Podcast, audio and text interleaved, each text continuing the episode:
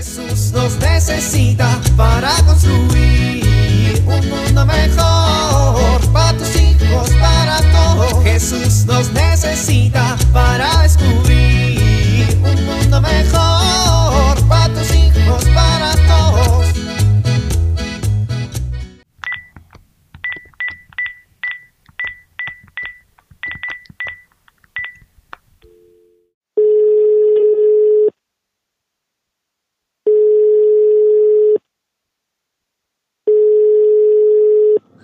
Buenas tardes. ¿Hablo a la pastelería del pueblo? Sí, mire. Muchas gracias.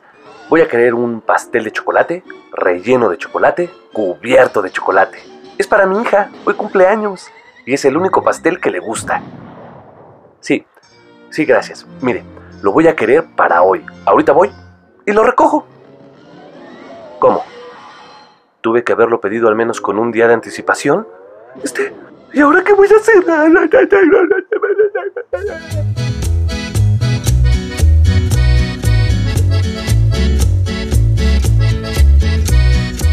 me tienes harta! Ay, Rebeca, no avienten los sartenes, ¿no ves que están bien caros? Pues me vale, te quiero matar. Pues sí, pero mátame con algo más barato. ¿Cómo qué?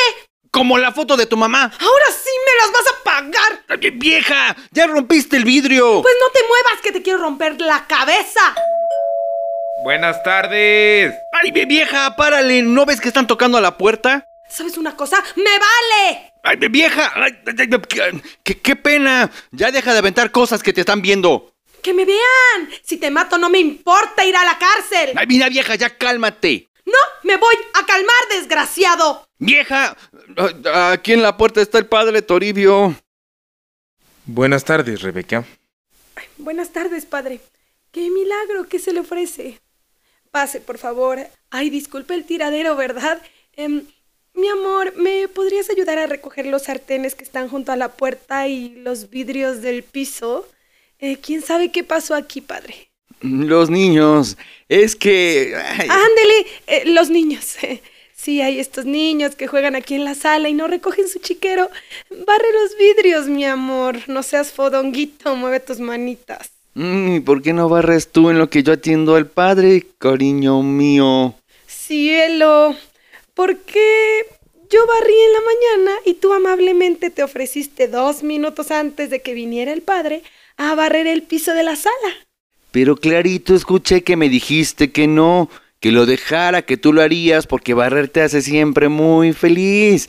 Y yo quiero tu felicidad, mi amor. No, cielo, no me entendiste, quise decir que me hacía feliz que tú barrieras. Sí, pero como llegó la visita y lo tengo que atender. Se ve feo el cristal roto en la entrada. Padre, ¿no quiere algo de tomar? Honestamente no, mi estimado Pascual. De hecho, nada más pasaba por aquí y decidí aprovechar para hacer una visita. Ay, mire qué oportuno. ¿Y qué hacía por aquí, padre? Bueno, pues vine a visitar a los López. ¿Los recuerdan? Eh, están en el grupo de oración. Sí, claro, los López. Oiga, pero ellos viven a cinco cuadras de aquí. Y hasta allá se escuchan sus gritos. Ay, padre, no estábamos gritando, es que nos gusta hablar fuerte. Como mi vieja ya está un poco gorda, digo, sorda, sorda.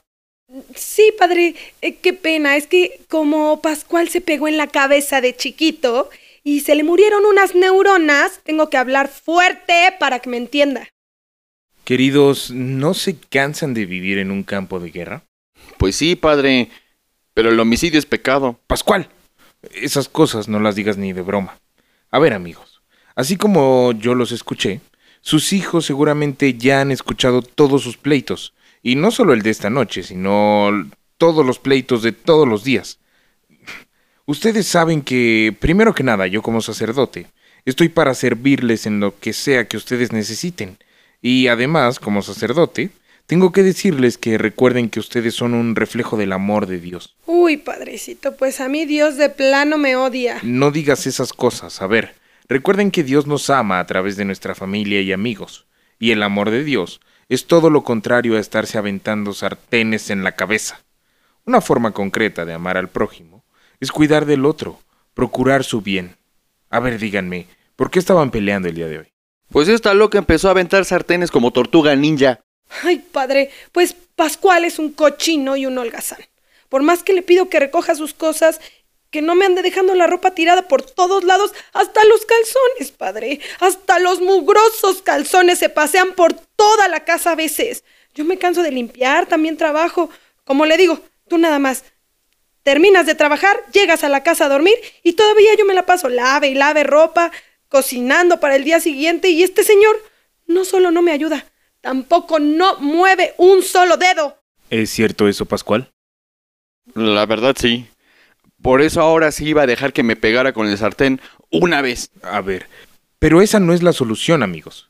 La mejor manera de que puedan vivir en armonía dentro de su casa es redescubriendo el amor de Dios a través de su esposo, su esposa, y no solamente entre ustedes, sino a través de los demás, y recordar cómo podemos nosotros amarlo en la convivencia misericordiosa con nuestro prójimo. Tienes razón, padre.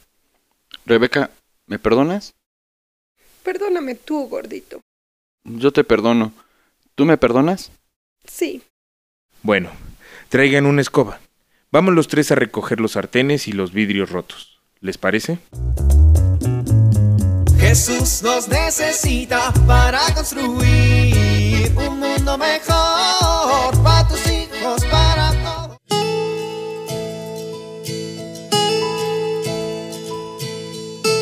¿Te ha pasado que dices las cosas a tus hijos muchas veces y no te hacen caso? ¿Eres de esos papás que acaban gritando y castigando? Hoy quiero compartir contigo unos tips que te pueden ayudar a que tus hijos hagan sus responsabilidades en casa. En primer lugar, habla de hechos, describe el problema y da información sin usar calificativos. Por ejemplo, ayer dejaste la ropa fuera del bote. Evita los sermones. Esto ayudará a que capten mejor lo que quieres comunicar. Habla sobre tus sentimientos en lugar de condenarlo. Por ejemplo, a mí no me gusta el desorden, en lugar de decirle eres un desordenado. Y por último, deja recados escritos como recordatorios. Esto ayudará a tu hijo para que no olvide sus pendientes. Soy Pilar Velasco.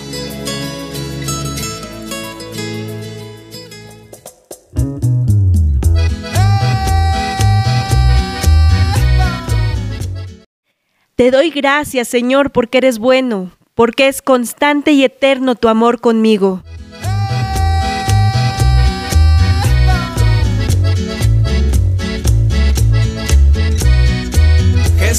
Necesita para construir. Vivir en familia. Compra o siembra una nueva planta. Pide a tus hijos que le pongan un nombre. Todos serán encargados de cuidarla, de hablarle, de regarla, de verificar que va creciendo. De esta manera podrás enseñar qué es amar en lo concreto, cuidar. Si te es posible, identifica a una persona de tu comunidad, algún vecino, vendedor, artesano, colega. Puedes apoyarlo regalándole alguna despensa o útiles escolares para sus hijos. De esta manera se sentirá amado. Esta semana, pon música, coloca flores en tu casa o compra un buen postre para compartir en familia, teniendo especial atención en que el resto de tu familia te note particularmente alegre por sentirte amado por Dios.